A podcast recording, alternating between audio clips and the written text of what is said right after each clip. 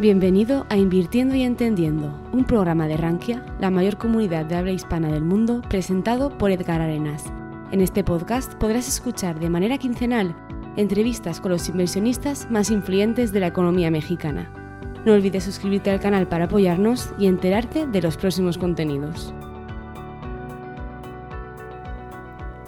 Hola, soy Edgar Arenas y en este treceavo episodio del podcast Invirtiendo y Entendiendo, tengo el gusto de platicar con Ana Lorena Jiménez, quien es una académica e investigadora mexicana en temas económicos. Ana Lorena tiene un máster y un doctorado en ciencias económicas, el cual obtuvo por haber creado un robot de trading llamado Wellum, en honor al Instituto Politécnico Nacional. Ana es una ávida formadora de inversionistas y también una inversora que se da la oportunidad de conocer nuevos activos como las criptodivisas. En esta amena charla hablamos sobre los retos que le significaron llegar desde la provincia del país hacia la capital y los desafíos de la educación financiera y bursátil en México. Además, nos comparte las que considera han sido sus operaciones más rentables y también en las que no ha tenido buenos retornos. Como una formadora de cepa, no rehuye a dar algunos consejos que serán de mucha utilidad para los inversionistas novatos y también para los experimentados. Bienvenidos. Entender para invertir. Hola Edgar, buenas tardes a ti y a todas las personas que nos escuchan. Muy bien, encantada de, que me recibas en este espacio y bueno, pues ahora sí que adelante. Muy bien. Oye, eh, Ana Lorena, tu, eh, amplia expertise te ha llevado a tener una maestría y un doctorado en ciencias económicas, pero, pero ¿dónde nació esta pasión? ¿Dónde, ¿Dónde nació esta vocación por la economía? Cuéntanos. Ah, muy bien, e, es una pregunta muy interesante. ¿Cómo, cómo terminé de ñoña? Mira, em, todos los economistas en este momento están moviendo la cabeza. No, bueno, a ver, tenemos esta, un poquito este cliché, Ana, de, ser gente muy dedicada a, las matemáticas, de ser lectores voraces, ¿no? De ser gente muy, muy vinculada al estudio, ¿no? Porque, porque la economía además nunca se deja de aprender. Es muy parecido a la matemática, ¿no? Yo alguna vez platicaba con alguien que me decía que que, el economista, el médico, es un tema vocacional, ¿no? Lo tienes que traer, te tiene que atraer mucho, te tiene, te tiene que, que, motivar, ¿no? Seguirte preparando siempre. La economía, las finanzas, las inversiones se transforman día a día. Y bueno, pues sí, ¿no? A lo mejor ese cliché. Oye, pero ¿y dónde nació esta inquietud? A ver, cuéntanos. Sí, claro que sí. Mira, cuando estaba en la licenciatura, bueno, yo no tuve la oportunidad de estudiar en la gloriosa S la licenciatura, yo soy lo que se conoce en la Ciudad de México una foránea, yo soy de Durango y allá en Durango hice mi licenciatura en economía. De hecho, soy primera generación de economistas en Durango, la carrera era nueva. Y, a mí me llamaba mucho la atención, sabes que lo que me llamaba mucho la atención era cómo, cómo problemas tan profundos los podías abstraer en un gráfico, en una ecuación, por ahí tuve alguna materia de economía en licenciatura y creo que eso fue lo que levantó la chispa, ¿no? Prácticamente. Em, decidí irme por economía, la verdad es que en mi casa no crees que estaban muy contentos, era así como que, ¿y eso qué es? Aquí ni siquiera hay campo laboral en Durango. Y bueno, pues una serie de situaciones, finalmente pues, em, pues ya no pregunté, sino que me inscribí. Y ya estando en la carrera pasa algo muy interesante. Empiezo a tener una clase de finanzas públicas y, prácticamente yo creo que esa fue la materia que, cambió toda mi perspectiva en la carrera de economía. Entonces, yo recuerdo que veíamos datos, veíamos temas de inflación, de tasas de interés, cómo le pegaban a la economía, por qué. Y fue cuando dije, ah, creo que ahora sí empiezo a entender como el corazoncito de la carrera. Y eso me emocionaba mucho. Y luego ese profesor nos pedía que comprobáramos las cosas con econometría. Entonces, la verdad, Edgar, eso fue, yo creo que eso fue lo que me hizo boom ahí en la carrera. Y me gustó tanto que yo me acerqué con ese profesor y, le pregunté si podía hacer el servicio social con él. Me dijo que sí, él en ese momento trabajaba en un centro de investigación ahí en la facultad.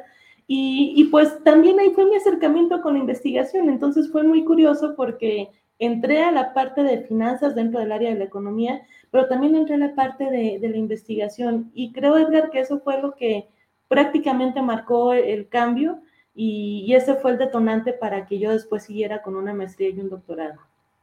Ok, ¿siempre te gustaron los números? Siempre me han gustado. De hecho, yo pensaba que si no me hubiera ido a economía, estoy segurísima de que me hubiera, me hubiera ido a alguna ingeniería. Ok, ok. Ana, históricamente, el terreno que pisamos los economistas ha sido un terreno eh, trabajado por, por el género masculino. ¿no? De hecho, eh, se acaba de entregar el, premio Nobel de, Economía y un poco la reflexión era, eh, el premio Nobel siempre se entrega, casi siempre se entrega primero a hombres. Es muy rara la mujer que tiene un, Nobel. Luego además está muy marcado el tema de que son personas que han vivido, investigado, trabajado en, en Estados Unidos o en Inglaterra, como si no hubiera grandes economistas en otras partes del mundo. Pero en materia muy de género, este, el, terreno tanto de economía como de inversión es un, es un trecho que en donde el, género masculino pues siempre se ha abierto campo de forma más sencilla. Y tú llegaste a tocar un, terreno en donde es muy difícil abrirse paso para una mujer. ¿Qué, retos te representó esto, Ana? Bien, eh, mira, Edgar, yo la verdad pienso que este sigue siendo un mundo de hombres, incluso con eh, todos estos años de progreso, incluso con toda la lucha por parte de las mujeres, sigue siendo un mundo de hombres. Y como tú bien dices, pues realmente son pocas las mujeres que hoy en día podemos ver que tienen puestos importantes. Yo creo que si hay mujeres que admiro en el campo de la economía y de las finanzas, pues definitivamente está la señorita Janet Yellen cuando era, eh, cuando era la líder de la FED, ahora secretaria del Tesoro en Estados Unidos, la exmandataria, la señora Angela Merkel, que también me parece una persona sumamente capaz de liderar una nación tan importante, bueno, todas son importantes, pero digamos con tantos años de trayectoria como es Alemania. Y, te podría seguir nombrando algunas mujeres, pero la realidad es que pues van a ser poca dentro del espectro que tú mencionas. Los retos como mujer para, yo creo que el área de economía y en sí yo creo que para todas en general, sí son fuertes en el sentido de que a mí me han pasado varias cosas eh, me han, y afortunadamente hasta cierto punto, ¿no? De que es que se ve muy joven, es que la verdad es que es mujer, es que viene de fuera, ni siquiera es de la Ciudad de México, entonces como que viene a, como si yo viniera a arrebatar cosas, ¿no? Entonces, sí ha sido complicado, pero yo sí te puedo decir, Edgar, que, y, y esto es para todo, ¿eh? Te pueden criticar, te pueden decir, te pueden señalar, te pueden incluso hasta inventar calumnias, pero al final el trabajo habla por ti. Entonces, si tú puedes demostrar el trabajo bien hecho, eso nadie te lo puede tumbar. Aunque digan, eh, aunque salgan rayos y centellas, el trabajo siempre habla por nosotros. Entonces, yo creo que ahí, siendo hombre o mujer, si tú haces bien las cosas, si tú demuestras que las cosas están bien hechas, eso es lo que siempre te va a sacar adelante y eso te permite abrirte cualquier puerta. el, área de la academia es un área donde hay mucho recelo, yo, yo me empecé a percatar de esto, este, no como alumno, sino cuando ya empecé a, colaborar como, como, como profesor en, en, la, en, la, UNAM. Qué, qué chistoso, ¿no? A, ver, a ver cuándo podemos hacer un crossover, ¿no? yo impartiendo algo allí en el Poli, tú impartiendo algo allá, allá en la UNAM. Oye, pero sí, la, la, la, academia es muy, muy celosa. Es muy parecido también al, al, tema de, al tema de gestión patrimonial, ¿no? Todo el mundo se pelea por ver quién da los mejores rendimientos y, bueno, siempre existe un poquito este recelo, ¿no? Eh, ¿Tú coincidirías en que la academia en México, en lugar de, ayudar a impulsarse, tiende un poquito más a esta teoría del cangrejo, que cuando alguien destaca, pues un poquito en lugar de que te ayude, pues más bien como que te jalo para abajo? Híjole, yo, yo creo que no solamente pasa en la academia, yo creo que es lamentablemente un, eh, pues un tema generalizado. Sin embargo, y bueno, a pesar de que existe esto del celo académico, porque es totalmente cierto, eh, yo, yo volvería al mismo punto. Si cuando tú trabajas de manera constante, las cosas se van dando. Mira, tal vez, vamos a suponer, ¿no? Tú tienes conflicto con alguna persona que ni siquiera buscaste y te, hasta te saca la lengua, ¿no? Y todo. Pero a veces hay mecanismos que te permiten ir, eh, ir subiendo independientemente de, ese celo académico. Em, yo, yo, te lo voy a platicar de esta manera. ¿Cómo he podido quedar en el poli, por ejemplo? Ah, mira, es que cada año sacan una convocatoria, por ejemplo, ¿no? Pero en esa convocatoria te piden, no sé, que tengas el grado de doctor, que tengas publicaciones, que tengas trabajo de difusión, que tengas direcciones de tesis. Y entonces ahí ya te evalúan de manera académica, ya no me están evaluando si soy mujer, si vengo de Durango, si le saqué la lengua a tal persona. Entonces, lo, lo bueno todavía es que hay algunos mecanismos que permiten que haya más transparencia y eso es justamente, bueno, esa ha sido la vía por la que yo me he ido a través del poli, porque si me meto a la parte de celos académicos y peleas, olvídate, van a pasar 40 años y nos vamos a seguir peleando por cosas a veces muy absurdas, ¿no? Entonces, sí, sí lo existe, pero afortunadamente todavía hay algunas formas en las que, pues en las que uno se puede ir metiendo, ¿no? Yo, es, es como una, un trabajo de, de Godín, y lo digo en el buen sentido eh, pues al final eh, no, nunca falta el apadrinado, nunca falta el amigo del jefe, pero también sabes que hay personas que aunque no se lleven bien con el jefe, sacan la chamba y lo necesitas y necesitas a esa persona porque tiene ciertos elementos. Entonces, voy a lo mismo, el trabajo siempre va a prevalecer, siempre, siempre va a hablar por uno, definitivamente. Sí, estoy de acuerdo, el trabajo y el tiempo, todo todo lo ponen en su lugar. ¿Y, cómo, cómo, cómo es este paso de, Durango a, la Ciudad de México? ¿Cuándo te animas a, venirte para acá y, a, quedarte ya a vivir? Porque ya tienes un buen rato aquí viviendo, ¿no? En la Ciudad de México. Es correcto. Este septiembre cumplí 10 años viviendo aquí en la Ciudad de México, una ciudad que me ha gustado muchísimo, con todos sus aristas, con todos sus temblores, pero pues finalmente es, es parte de... Nada que un bolillo no cure. Exacto, es más, hasta fan del bolillo ya me hice, ¿no? Ah, muy bien, ya eres chilanga titulada. Pues digamos que soy chilanga y duranguense, ¿no? Uno no puede negar nunca sus raíces. La cruz de la parroquia, así es. Exactamente, y en el buen sentido, por supuesto. Mira, cuando estaba justamente en la licenciatura, te platicaba que estaba haciendo el servicio social en un centro de investigación con un profesor con el que trabajaba finanzas y econometría. Y ya estaba en mi último semestre y él me dice, oye, pues ya tienes un buen trabajo, yo creo que ya lo puedes, eh, me dice, ¿cómo me dijo? Ya, ya te puedo presentar ante la sociedad. me dice, ¿por qué no participas en tal congreso? Va a ser en la Ciudad de México. Y así como que, ah, sí, claro, por supuesto. Mira, yo no sé cómo, pero se consiguieron los recursos. Vine a la Ciudad de México a exponer ese trabajo. Y ahí fue donde me encontré con el doctor Salvador Cruzaque, que él es profesor también del Politécnico. Me tocó estar en esa sesión, pues ya hice mi exposición. Yo me estaba muriendo de los nervios, eso nunca se me va a olvidar. Y ya termino y todo, y él se acerca conmigo y me dice, oye, me gustó mucho tu exposición, el modelo, bla, bla, bla, me hizo algunas preguntas, yo no sabía que era mi entrevista de trabajo en ese momento, y me dice, ¿y por qué no te vienes acá al poli a hacer la maestría? Y yo así como que, pues, pues ni te conozco, ¿no? O sea, ya es lo que te dicen tus papás, este, mucho ojo, no le hables a quien no te conoce. claro, claro.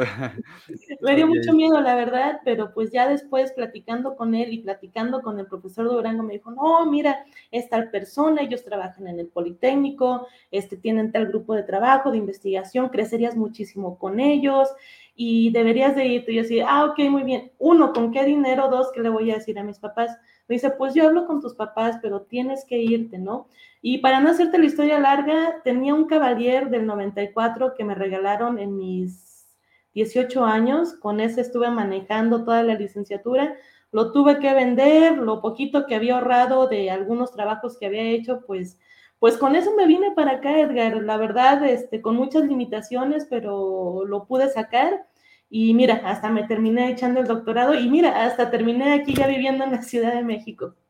Sí, sí, sí, qué, qué buena historia y además terminaste destacando eh, eh, de forma muy relevante, porque yo, yo te veo mucho en, redes sociales y también a tus alumnos compartiendo mucha información de lo que haces, de lo que estás promoviendo en materia tanto de investigación como de formación, de vinculación profesional, que fue algo que a mí me llamó mucho la atención.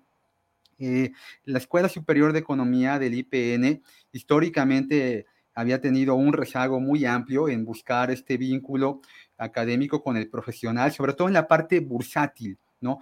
Nosotros, eh, Ana, eh, tuvimos, a mí me tocó todavía una, una carrera larga, una carrera de cuatro años, con un año de especialidad, en mi caso fue de economía internacional, con, con este con este, con este desarrollo icónico, mitificado, de que el Politécnico podía llegar a ser un gran funcionario público, lo cual además fue correcto, ¿no? A mí me tocó esta generación en la que el presidente Cedillo acababa de, de, tomar eh, posición del Ejecutivo y además lo hizo fantástico, ¿no?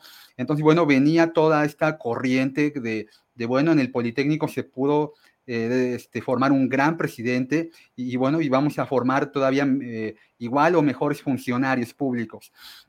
Y entonces la carrera estaba muy diseñada a, pues, economía política, este, había que leer muchísimo y, de todo, ¿no? A mí me tocó lo mismo este, leer mucho a Keynes, que yo tenía una, una un, par, un año completo, un par de semestres que, que, me tuve que echar a, a Marx, por ejemplo, con, Salvador Rodríguez, este, el profesor Puebla, no sé si ahí siga todavía en la Escuela Superior de, Economía, este, y me leía todas las cartas que Engels le mandaba a Marx y de regreso. Y entonces, bueno, pues uno salía muy cargado ideológicamente y con una formación en cuentas nacionales muy, muy buena. Pero cuando yo salgo de, la, de la carrera ya al ámbito profesional, bursátil, pues la verdad es que eh, había, había muchos rezagos en materia formativa. Y yo me encuentro contigo y te veo muy, este, muy, muy participativa en enseñarle a los chicos a invertir, en hacer investigación en México sobre inversión. Eso también me llamó mucho la atención. Este, y, bueno, ¿cómo, es que tú das, esta, este, das este paso dentro de la economía al tema bursátil? ¿Cómo es que te empieza a llamar la atención esta parte, Ana? Ok, mira, de, de lo que comentas, este, a veces cuando, cuando estoy en clase o cuando salen estas iniciativas, eh, pienso mucho en cómo me hubiera gustado a mí que me dieran este, algunas clases en la licenciatura. Si te fijas, los comentarios de ahora son los mismos de hace 10 y 20 años. Es que falta vinculación, es que falta alguien que traiga práctica y que me diga cómo se hace afuera, es que faltan los temas de frontera. Y, pienso que pues uno puede tratar de, hacer eso en el área que le corresponde, ¿no?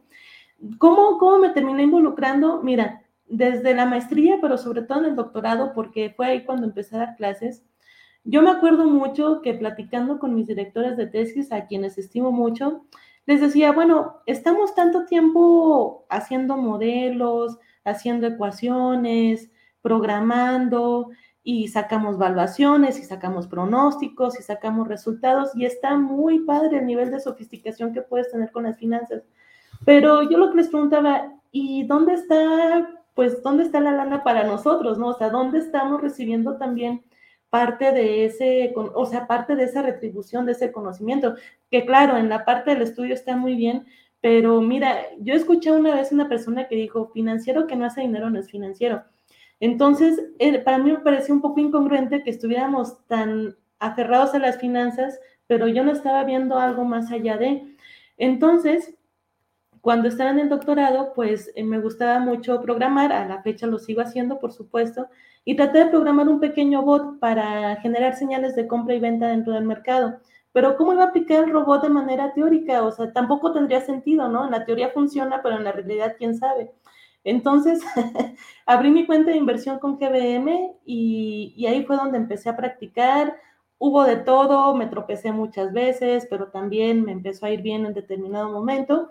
Entonces, ahí fue realmente donde dije, ah, lo que vemos en clase versus lo que realmente pasa ya en el mercado. Y fue así como me empecé a involucrar mucho. Después de eso, tuve la fortuna de ser consejera en el doctorado. Entonces, estando como consejera, ahí fue cuando, por ejemplo, nos trajimos un concurso de GBM cuando todavía tenían el Unitraders. Eh, luego, eh, este, uno de los egresados, a través de un coloquio que organizamos ahí en el doctorado, conoció al doctor Enrique Covarrubias de Actimber, se le acercó, le dijo, quiero trabajar contigo, empezaron a trabajar y eventualmente él este, estuvo conmigo para la dirección de tesis, empezamos a generar ese networking y ahora tenemos una muy buena relación con Actimber, con GBM también. Te platico algo muy rápido, con GBM, de las personas que conocí a través del concurso, uno de ellos me dijo, oye, fíjate que mi novia trabaja en, en, Bolsa Mexicana, te la voy a presentar. Me la presenta, terminé dando algunos cursos en la escuela Bolsa todavía, eso permitió ampliar todavía más la red, de acercar a los alumnos, de ahora participar en los webinars, de participar en los foros. Entonces, en realidad ha sido, esos pequeños detalles este, se, se han ido hecho cada vez más grandes. Y todo eso es, creo yo, Edgar, eh, el que uno también trata de empezar a relacionarse. Las cosas no caen por sí solas, pero cuando tú empiezas a hacer esas relaciones, por ejemplo, contigo, que nos fuiste a apoyar varias veces eh, por parte de Rankia, eh, los chavos que te llevaste para que empezaran a escribir contigo, pero todo eso es a través de las relaciones que vamos haciendo. Entonces, para mí ha sido muy, muy importante que eh, que no solamente pues he podido crecer yo, sino que creo que también varios compañeros lo hemos podido hacer en conjunto, ¿no? Yo pienso que así como, pues así como hubo personas que cambiaron mi vida y que dieron un giro drástico al hecho de que a tal grado que yo estoy aquí en la Ciudad de México, pues tal vez yo puedo generar un, impacto positivo también en mis estudiantes. Entonces, creo que muchas veces cuando se hacen esas relaciones, no nada más pienso en mí, sino en la forma en cómo pues podemos avanzar de manera más conjunta, ¿no? ¿En qué hiciste tu doctorado? ¿Cuál fue tu tesis doctoral? Lo hice igual ahí en ciencias económicas con especialidad en finanzas. Hice un, Hice un pequeño robot de trading, de hecho hasta se llama Wellum en, nombre y en honor al Politécnico. Y pues con mucho gusto te puedo compartir que esa tesis recibió el segundo lugar en el premio del IMEP en 2018. Sí, sí, sí, lo, lo, he visto y he visto que en el IMEF, en Banco de México, tienes también buena, buena relación, ¿no? Sí, este, en el IMEF, pues justamente a raíz de los premios, me empecé a, bueno, nos empezamos a acercar mucho con el IMEF. Actualmente estoy en la comisión de investigación del IMEF. Por supuesto, para la parte del premio del IMEF, ahí nunca me invitan porque siempre hay conflicto de interés, siempre están mis estudiantes. Porque vas a quedar siempre, porque siempre vas a ganar, dicen ya, ¿para qué le invitamos?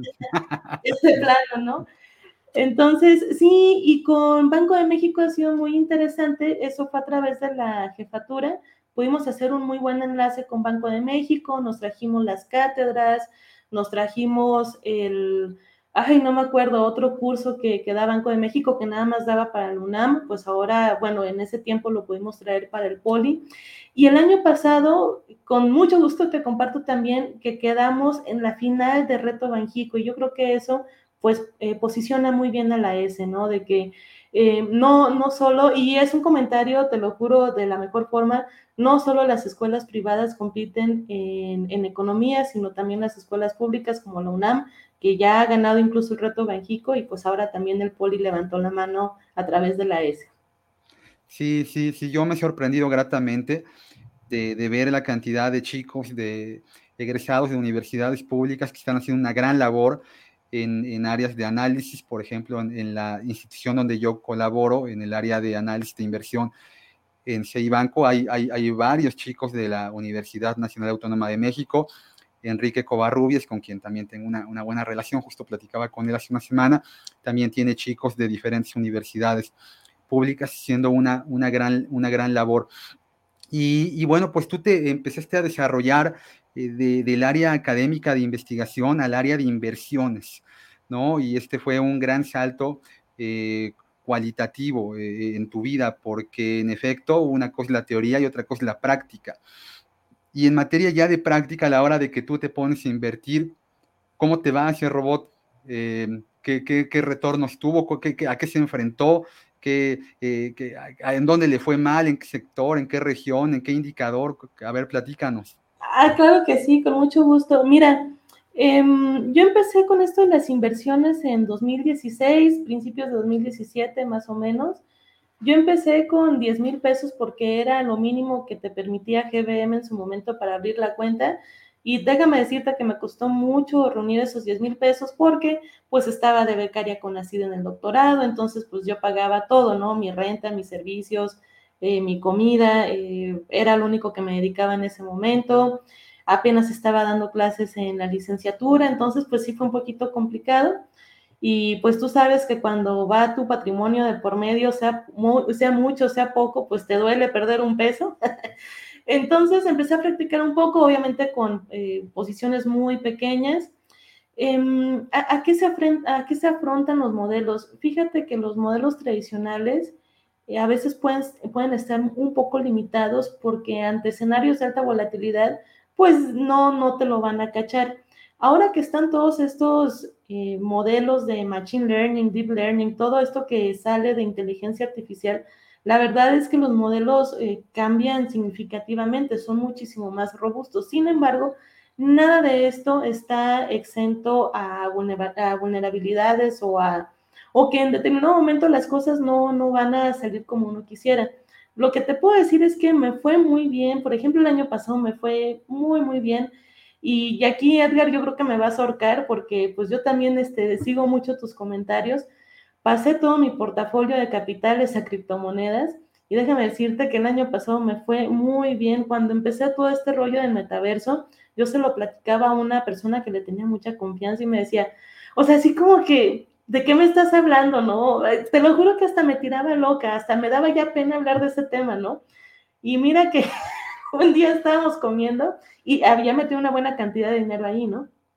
Estábamos comiendo un día y ¡pum! me sale la notificación, este, la inversión arriba de 100%. Dije, no, hombre, cuando veo el celular traía un 300% acumulado en un solo día de una inversión así muy buena dije, wow, el año pasado me fue muy bien esa inversión y prácticamente todo lo que hice con criptos. Te querías, poner ojos láser eh, sí, sí, en, sí, tu perfil. Yo quería ser esa persona. Yo quería ser esa persona. De Facebook. iba a ser, pero dije, se que me va a ver muy ridícula. Pero sí, yo estaba a punto de hacerlo. Que lo hacen algunos, algunos jugadores de fútbol americano que me gustan, ¿no? Pero dije, no, no, no, no, no. No hay que caer en eso. Es este, e, es como ponerse una señal, ¿no? No, mírenme, aquí está y no, no está bien. Este año, yo te debo confesar que este año no me ha ido muy bien. He traído un, portafolio con pérdidas. En realidad, apenas me estoy empezando a recuperar. Y pues uno le puede echar la culpa a Jerome Powell, a las tasas de interés, a la inflación que no cede. Y yo creo que estaba tan optimista que, que, el mercado me ha dado una lección otra vez de, oye, pues dos cosas, ¿no? Hay que recalibrar esos modelos y dos, porque no está hecho para escenarios extremos. Y dos, eh, pues hay que retomar otra vez siempre una buena estrategia, porque si uno está con sentimientos muy extremos en este mercado, pues definitivamente vas a terminar tronando, ¿no? Entonces, bueno, digo, ahorita ya, ya me estoy recuperando afortunadamente. Mañana yo estoy esperando el dato de inflación. Si el dato de inflación es por debajo de lo que esperan los analistas, pues seguramente voy a meter alguna postura fuerte para agarrar un buen rebote. Si no, este, probablemente me vaya a un corto, pero también con mucha mesura porque, porque el mercado está exageradamente volátil. Oye, y en este entorno eh, en donde los bonos han reconocido este 33% del tiempo que alguien invierte, en donde el 70 y prácticamente dos terceras partes representan rendimientos en, las en los activos de riesgo eh, y el otro pedacito en donde los bonos nos acaban regresando a esta realidad de que la mesura no, no, solo, es bueno, no solo es buena eh, consejera, sino también es rentable. Eh, ¿tú, tú, ¿Tú has comprado algo en algún activo libre de riesgo? Eh, ¿Algún bono en moneda local? ¿Algún bono en otra parte del mundo? ¿O, o no, no te gustan los activos de deuda? Pues fíjate que hasta el año pasado yo, es más, yo hasta en clase digo que son los instrumentos más aburridos porque pues ya sabes cuánto te van a pagar. Y curiosamente el mercado de deuda ha sido tan atractivo este año. O sea, está pagando está pagando muy bien si vemos la corrección que traemos de 30, 40% en capitales y no se diga el menos 50% más en criptomonedas, ¿no? Yo creo que el mercado de deuda pues está más fuerte que nunca con las alzas de las tasas de interés, se proyectan más alzas para cerrar el año y, y 2023 ya dijo la Fed, ellos van a seguir endureciendo su política hasta que vean que la inflación empieza a ceder. Entonces, realmente el mercado de deuda ha sido muy atractivo. No invierto tal cual en el mercado de deuda, pero lo que luego sí tengo monitoreado son algunos ETFs que te permiten entrar en bonos del tesoro a plazos ya de este, 15 o 30 años de Estados Unidos. Hay unos muy buenos y más que nada para poder, bueno, pensando en una estrategia más intradía, para comprarlos y venderlos en una ventana más corta, a, tener el bono, digamos, todo un año para que te ofrezca, eh, ofrezca ese más de 10% que ahorita está ofreciendo CETES, ¿no? Por ejemplo. Entonces, no, no compro ahorita deuda, pero sí tengo en la mira algunos ETFs por si quisiera hacer alguna posición intradía. Ok, ok. Tu, tu, filosofía de inversión es un poco más bien ser day trading, hacer stock picking. Bueno, lo hacías con acciones y ahorita lo estás haciendo con, con criptos. Este, ¿Cómo, cómo empiezas a involucrarte? ¿Quién, ¿Hay alguien, hay alguna, alguna, algún libro, algún este, o algún personaje que, que, haya, que te haya movido para empezar a, invertir de esta forma? Ok, tal cual un personaje no, pero eh, sabes que yo empecé a buscar mucho de las personas que realmente les va bien haciendo esto, ¿no?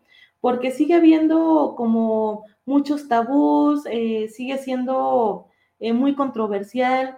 Eh, he llegado a discutir con personas de que no, lo que realmente vale es el fundamental, porque ahí sí conoces el valor de las empresas, pero luego volteas a ver el mercado y es terriblemente irracional, reacciona más con rumores que con lo que realmente es. Es como la evaluación de Tesla, ¿no? Digo, sin hablar mal de Tesla. Tesla está, tiene un precio altísimo y su evaluación, dices, no, no coincide con el precio que realmente está en el mercado. Entonces, yo lo que pensaba es eh, cómo, pues, cómo poder aprovechar esa situación. Y es bien fácil caer ahí en estafas, porque todo el mundo te platica sus ganancias, pero nadie te platica las pérdidas. Entonces, eh, más que decirte que tuve ahí un mentor en eso, más bien yo me estuve equivocando mucho. o sea, aprendí a la mala, la verdad, aprendí a la mala y sobre eso, pues, híjole, sobre eso hice mi balance. Te digo, mi balance el año pasado muy bueno, el de este año, pues espero salir tablas al menos, ¿no? Oye, ¿alguna, alguna, alguna acción que en su momento dijeras, esta fue mi mejor inversión y alguna acción que recuerdes como, como un, un, una apuesta terrible dentro de tu portafolio?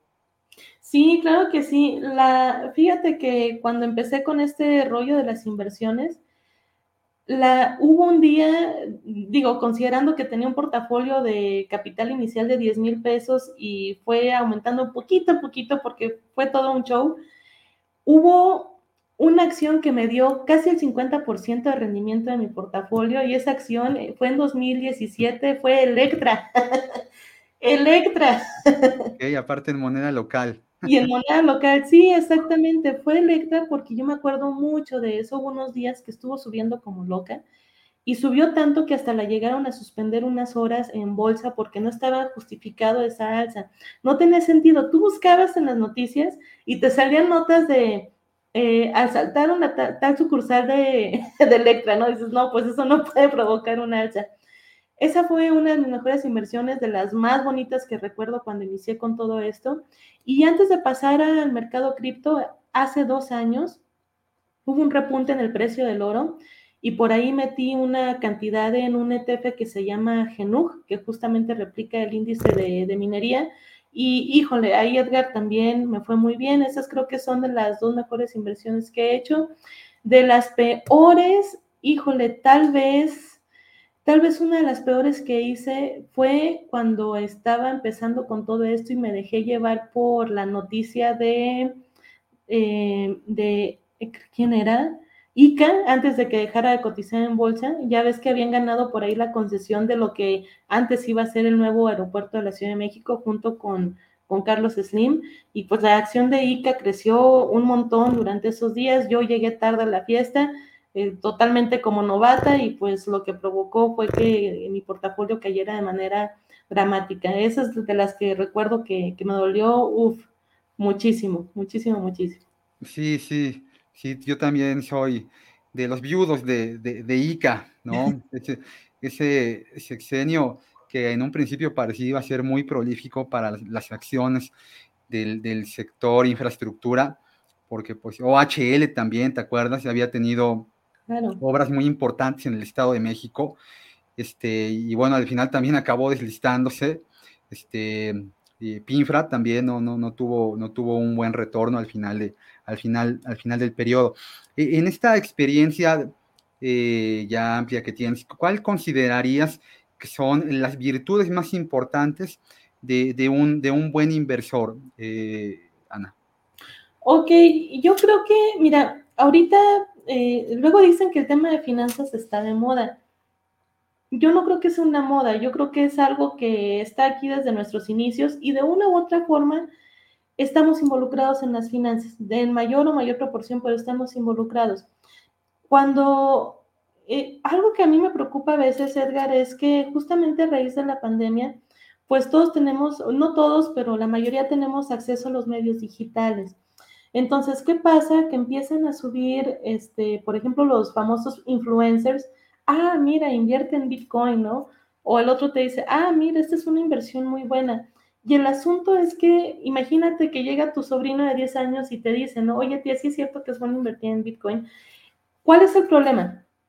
El problema es que pareciera que ahorita todo el mundo quiere invertir, pero, pero lo hace a la mala, o sea, lo hacen porque les dieron una sugerencia, pero no te pusiste a investigar, no te pusiste a estudiar. Es más, yo estoy segura de que, eh, mira como lo que pasó con GameStop, ¿no? De repente todo el mundo quería invertir en GameStop por toda esta situación que se dio, pero te aseguro que lo único que saben de GameStop es que es una empresa de videojuegos, pero no sabes más de ella, no sabes realmente si vale la pena, no sabes cuál es su situación, no hay un análisis de por medio. Entonces, creo yo, retomando la pregunta, eh, cuando tú quieres empezar a invertir o quieres ser un buen inversionista, pues lo primero que deberíamos de hacer es tal vez estudiar un poco, analizar la situación un poquito más.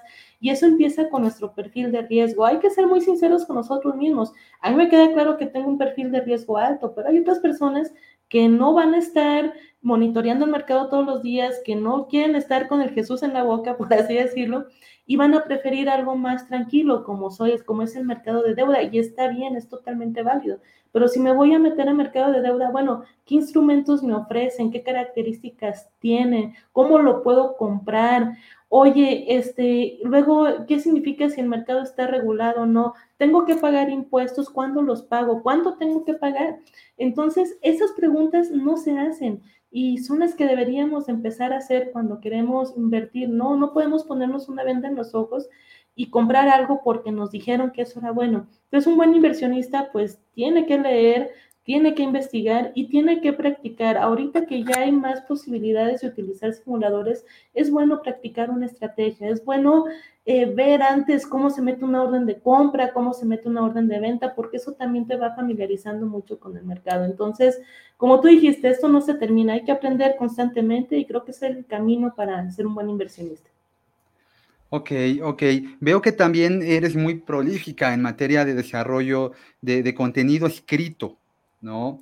Has hecho investigaciones y las has plasmado. Eh, ¿Hay alguna en particular en la que, en la que, a la que le tengas cariño de todo lo que has escrito? Ok, sí, bueno, ahora sí que como parte de mi chamba de investigadora tengo que estar publicando y lo digo, tengo que estar, en realidad me gusta mucho, digo, pues al final por eso opté eh, dedicarme más que nada a la parte de investigación y de academia, combinado con la parte bursátil, como tú bien has dicho. Hay varios artículos que, de los que me siento pues muy orgullosa, pero creo que mi bebé siempre va a seguir siendo el trading bot de Wellum porque no, no solamente eh, tiene varios significados, ¿no? Desde pues ese trabajo que me permitió titularme del doctorado, es el que presenté ante mi jurado, ante mi familia, ante mis amigos, ante algunos alumnos que invité en ese momento. Em, es el trabajo que me dio el premio del IMEF, es el trabajo que me ha abierto varias puertas también y es el trabajo que, he aplicado en la vida, entonces creo que ese es el que le tengo más cariño, definitivamente. Fíjate que hace ya bastante tiempo eh, acudí a una presentación que, trajo una casa de bolsa eh, norteamericana aquí a, la ciudad. Y, recuerdo que, bueno, pues todos íbamos porque queríamos saber qué ETFs te estaban presentando ese año, este, cuál era un poco su, análisis este, de lo que estaba ocurriendo en el, en el, momento. Eh, y la última charla la, impartió una persona que, tenía poco que ver con, con, con, las áreas que a mí me llamaban la atención. Esta persona era un matemático fantástico y fue a hablarnos estrictamente de programación. Y, al concluir la plática, eh, él, concluyó que, que, pues ya prácticamente para concluir esta década, el, 60 al 70% de la gente dedicada a las áreas comerciales en gestión de inversiones, decía él, nos íbamos a quedar sin trabajo. Y todo iba a pasar a esta parte del trading algorítmico, de, las plataformas inteligentes, ¿no? El copy trading está poniéndose también tan, tan de moda. Eh, y, empiezo a percibir que esta inmersión digital que hemos vivido en este último par de, años y medio, ya, ya casi tres de, pandemia, eh, ha, intensificado todavía esto más, ¿no? Siempre con el, sesgo de lo que ahorita platicabas, ¿no? De, esta eh, información que más bien es desinformación, ¿no? del, comercial simplista, del, comercial que te dice, mira, invierte eh, en este activo, puede ser una cripto, puede ser una acción. Tengo muy presente porque a mí por Twitter me llegaba diario un anuncio que decía, invierte en acciones de Tesla. En ese momento era como un poco más lo de moda. Y, obtendrás un segundo sueldo, ¿no? Y entonces, bueno, pues los chicos, la, la, gente, bueno, yo ya no nada más tan jóvenes, ¿eh? esto también me parece importante. Antes el, foco de atención de estas empresas, de estas entidades, eran los, muy jóvenes. Pero hoy también con esta inmersión digital, pues también ya hay la gente mayor que, pues tiene a la mano que, que un teléfono, un, dispositivo y que puede hacer mil cosas con él, ¿no? Puede comprar este, por internet algo que, vio ahí en, este, en su página, este, puede ver una, serie por streaming, puede interconectarse para, para estudiar algo o a lo mejor hablar con hijos o nietos por, algún, por alguna este, aplicación, o puede invertir, ¿no?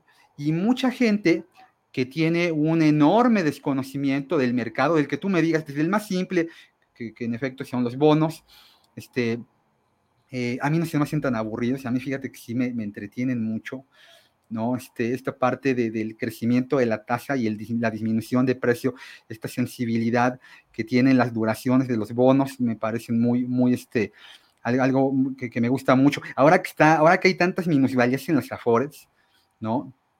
Este, pues explicar, entender y explicar cómo funciona cómo funciona la mayor parte del componente de las AFOR son bonos hoy en día y por qué este tipo de retornos. Si la gente escucha, es que yo cada dos meses estoy escuchando que subió la tasa de interés, ¿no? Y en bonos, y pues yo lo que veo en mi Afore que tiene bonos es que estoy perdiendo dinero, como por qué, ¿no? bueno, a mí eso a mí me gusta mucho.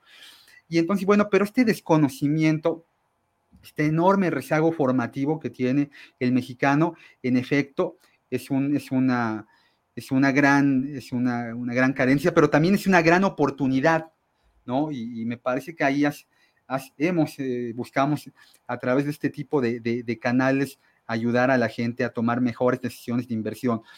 ¿Tú qué harías, Ana?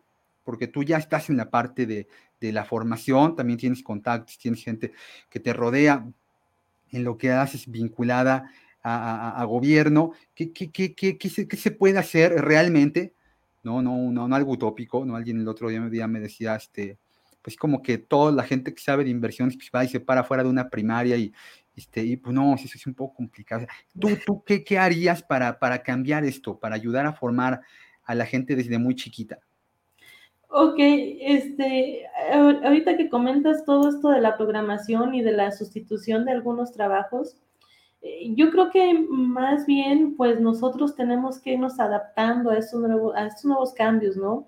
O sea, al final, eh, pues eh, quien programa, pues vamos a programar nosotros, ¿no? Nosotros vamos a dar las condiciones, las reglas, que el algoritmo se puede ir retroalimentando, sí, pero pues esto siempre tiene fallas. Digo, al final, si hubiera un modelo perfecto, un algoritmo perfecto, pues imagínate, ya ni estaríamos platicando de esto, ¿no? Ya todos estarían invirtiendo en exactamente lo mismo. Entonces, no, las finanzas tienen mucho campo y más bien nosotros somos los que creo que tenemos que avanzar con esa misma eh, tecnología y con esa misma digitalización.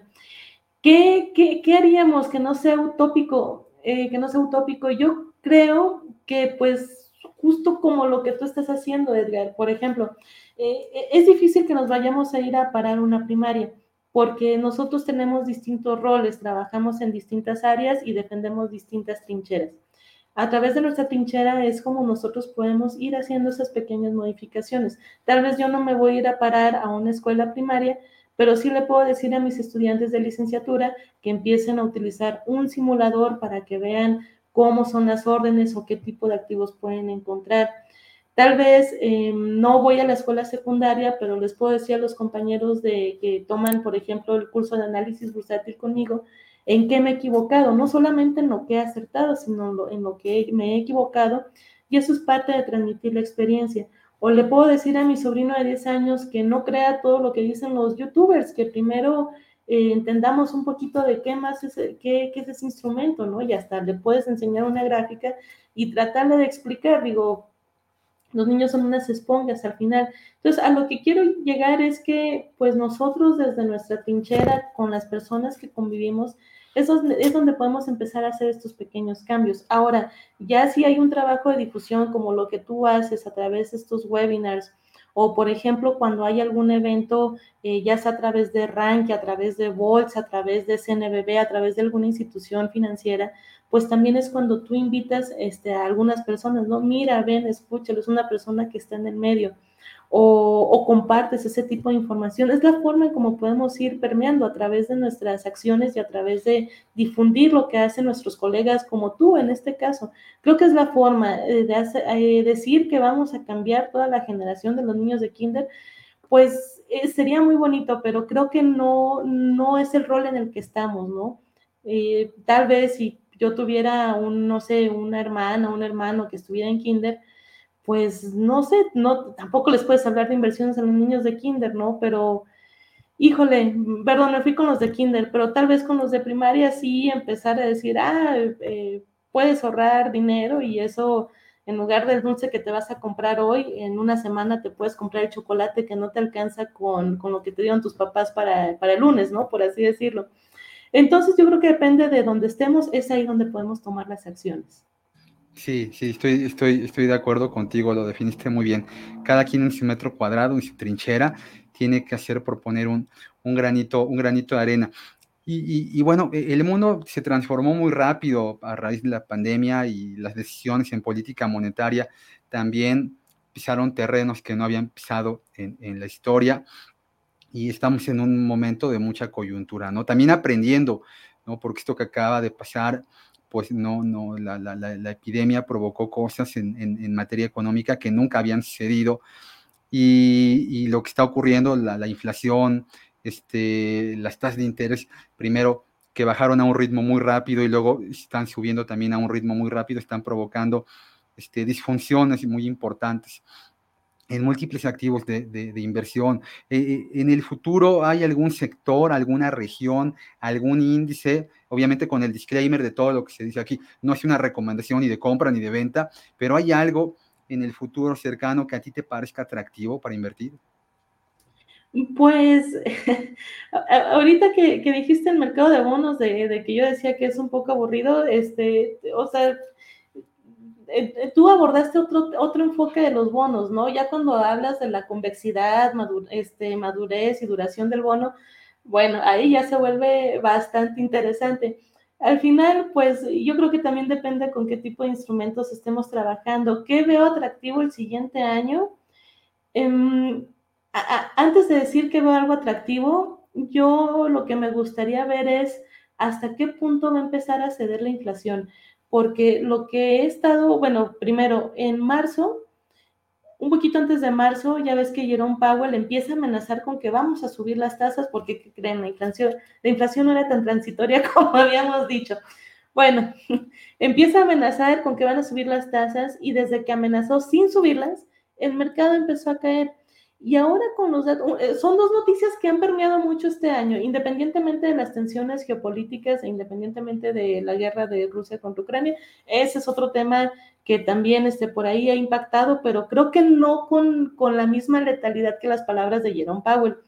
Entonces, eh, lo que hemos visto es, suben la tasa de interés, se cae el mercado de manera general, ¿no? Digo, a excepción de un ETF inverso apalancado, ¿no?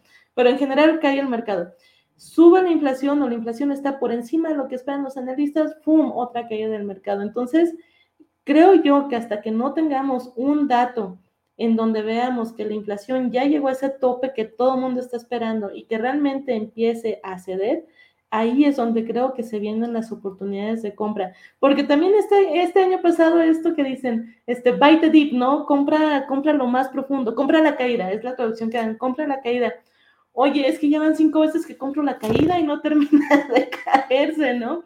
Entonces yo creo que antes de recomendar algún sector, a mí lo que me gustaría ver primero es el tope de inflación y una vez que estamos sobre el tope de inflación, entonces yo ahí ya reconsideraría algunas posturas ya no de day trading, sino otra vez para armar un portafolio al menos de mediano plazo. Ok, ok, ok.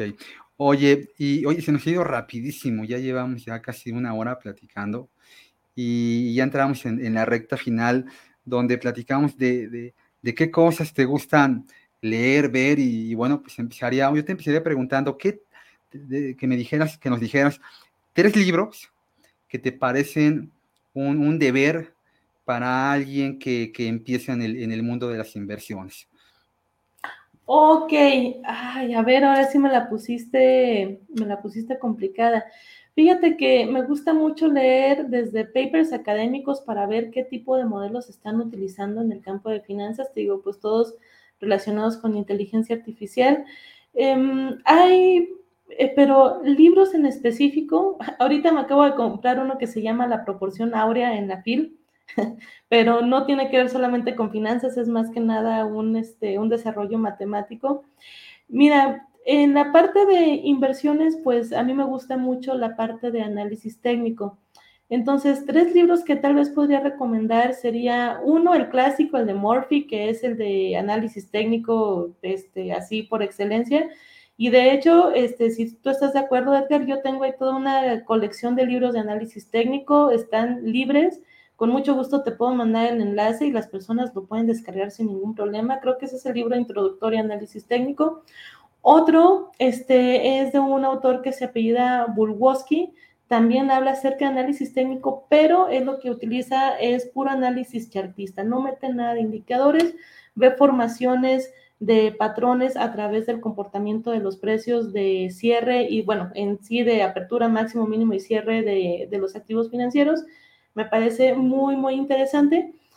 Y como una tercera lectura, la verdad, Mm, estaba pensando en los libros que acabo de comprar ahora en la FIL, pero híjole, compré puros eh, clásicos como la, naranja mecánica, me compré las flores del mal, o sea, me compré Oye, pero es que no, también se vale porque este, uno que está inmerso en, esto, pues todo el día es noticias y estás leyendo papers y eh, comentarios de análisis de alguna institución y necesitas una bocanada, ¿no? De, algo, de algo que sea diferente, ¿no? Y está muy bien, ¿no? Que tengamos este respiro, porque no todo es economía, no todo son inversiones. Sí, claro, y yo creo que ahí acabas de, acabas de dar con el clavo. A pesar de que los temas financieros son apasionantes, em, hay que darle un poco de descanso a nuestra cabecita, ¿no? Entonces, leer a veces algo que sea totalmente contrastante o una actividad que no tenga que ver con estar monitoreando el mercado todo el día, es bastante sano. Es bastante sano, definitivamente. Es que si me pides recomendar un libro, yo me voy a ir a los clásicos como Germán Gess y, y pues no, no, no para finanzas. Sí, sí, sí, te, entiendo. Yo recientemente estaba releyendo noticia de un secuestro de, de Gabriel García Márquez, todo lo que está pasando en el país en materia de, de inseguridad y, bueno, las noticias tan lamentables que de forma recurrente este, tenemos presentes y, bueno, fue un libro que yo leí hace mucho tiempo y, lo veía como una realidad muy ajena, ¿no? Lo que estaba sucediendo eh, en Colombia, en esa Colombia tan, tan, eh, tan aterrorizada por lo que estaba ocurriendo entre la guerra de cárteles de, del narcotráfico. Y bueno, lo empecé a leer y me redescubrí lo que, bueno, ahora está pasando aquí, pero de una forma literaria, donde el Gabo, el Universal Gabo, pues nos lo platica muy, muy, muy bien. Eh, y, y, bueno, pues hay algo, fíjate que ah, te voy a comentar algo que a mí me marcó mucho cuando yo estaba muy, muy chiquito. Era una película que, que yo veía en ese entorno, en ese entonces, pues más bien con un, con un, con un tono cómico. Este, era una película muy ochentera, de hecho los protagonistas son íconos de los ochentas, es Eddie Murphy, Dana Croyd y eh, esta, esta actriz que, hace Halloween, Jamie Lee Curtis, una película que se llamaba en, en español De Mendigo a Millonario, la traducción, este, bueno, más bien el título en inglés era eh, Trading Places, era una película en donde al final hay una, eh, hay una secuencia maravillosa en, en, en, en la bolsa de, valores de, de, Nueva York, en donde están comprando eh, futuros de jugo de naranja congelado. Y es, este, eso a mí me marcó mucho. Este, fue, yo todavía no tenía muy claro qué era todo eso que yo veía, que era la gente anotando en los, en los muñecos, ¿no? Este, operaciones de compra y venta en, ese, en esa película, pues eran contratos de futuros y, a mí me llamó mucho la atención, ¿no? Y este, bueno, pues con el tiempo, es más, yo utilizo esa secuencia, la, la tengo ahí, aquí en la computadora, para cuando pues les muestro a los chicos que ahora ya, ya, ya están haciendo todo a través de las computadoras, pues para que vean cómo era hace mucho tiempo aquí en México, en el piso de remate de la bolsa, en el edificio del Centro Bursátil 2000, se llegó a operar así. Ahora, bueno, ya Viva y la BMB todo lo hacen de forma electrónica. ¿Hay alguna película en tu caso que, que, que en materia financiera, en materia de inversiones, que, que te haya gustado, que, que, tengas ahí, le tengas algún cariño? Ok, este, fíjate que hay, hay, híjole, nada más que no me acuerdo bien de los nombres. Si me preguntas de mi película favorita, sería definitivamente ¿Dónde están las rubias? Pero en temas financieros es, es, una joya esa película, me hace reír siempre que la veo. Sí, sí. Um, fíjate que ahorita hay una serie muy buena que sacaron en Netflix, es una serie alemana, creo que la traducción que le pusieron es Negocios son negocios, y es justamente de, este, de un grupo de personas que lanza su empresa digital eh, a la bolsa, y, y yo creo que es la película que mejor te explica lo que es una venta en corto. Tiene muy buena trama, este, yo la sugiero mucho, pero hay un documental muy bueno, ay, nada más que sinceramente no recuerdo ahorita el nombre, este, que creo que hasta sale este Brad Pitt, que es donde justamente muestran cómo se hizo toda la crisis hipotecaria y de las personas que invirtieron. La, la gran apuesta, ¿no? En español. The Big Short. Big Short. Ajá, sí, sí, sí. Esa película es muy buena, ya me la he reclamado tres, cuatro veces y creo que creo que muestran la cruda realidad justamente de pasar del optimismo de un sector a, a, qué pasa cuando algo no está bien valuado, a qué pasa cuando algo, eh, pues algo que te califica con triple A resulta que era menos triple D. Y híjole, esa película es muy buena, pero hay un documental, no recuerdo el nombre, si no, yo después te lo mando por mensajito para ver si después lo podemos compartir a, a quienes nos escuchan. En el documental sale incluso cómo entrevistan, cómo se llevan a juicio a los CEOs de, de Standard Poor's, de, ¿cómo se llama esta otra calificadora? De Moody's, y, les dicen, oye, es que, a ver, tú calificaste con triple A esto y ve todo el problema que ocasionaste, toda la gente que está sin casa, sin trabajo. Y ellos dicen, no, nosotros hicimos una sugerencia esta evaluación que hicimos es una sugerencia. Nosotros no dijimos que lo compraran y quedan absueltos de todo pecado. Dices, wow, cuando pues ellos tienen mucho poder en las decisiones de los agentes, ¿no? En fin, no recuerdo el nombre del documental, pero ese documental, dices, qué, qué lamentable, pero pues así también es este, esta parte de las finanzas, lo que nadie te quiere platicar, ¿no? Donde, donde están también los abusos, donde están ahí los los intereses y pues muchas veces el, pues el usuario es el que termina pagando esas, esas decisiones. Sí, sí, sí, sí, es correcto. Sí, son buenos ejemplos de lo que, de lo que hay que uh, conocer para, para, no volver a... Son, son piedras que nos encontramos en donde no deberíamos de volver a tropezar, pero también es cierto que la economía pues está llena de, ciclicidades, ¿no? Y por donde ya atravesamos generalmente es por donde pues volvemos a cometer el, mismo error, ¿no? Creyendo que esta vez será diferente.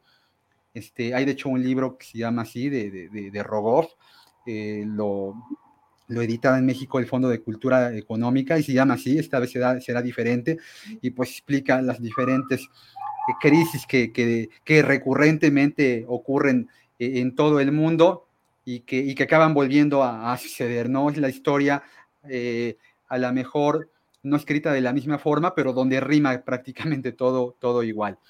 Y, bueno, Ana, pues ya estamos concluyendo y me gustaría para, para ya finalizar hacer dos cosas. La primera, que tú le des un consejo a quien está involucrando en el mundo de las inversiones, sería el primero, y el segundo que nos digas en dónde te pueden encontrar, en qué redes sociales, o, quien esté interesado en, tener algún contacto contigo, dónde, puede, dónde puede ubicarte. Ok, claro que sí, con mucho gusto, Edgar. Pues eh, eh, agradecerte también mucho esta invitación y que hayamos compartido este espacio.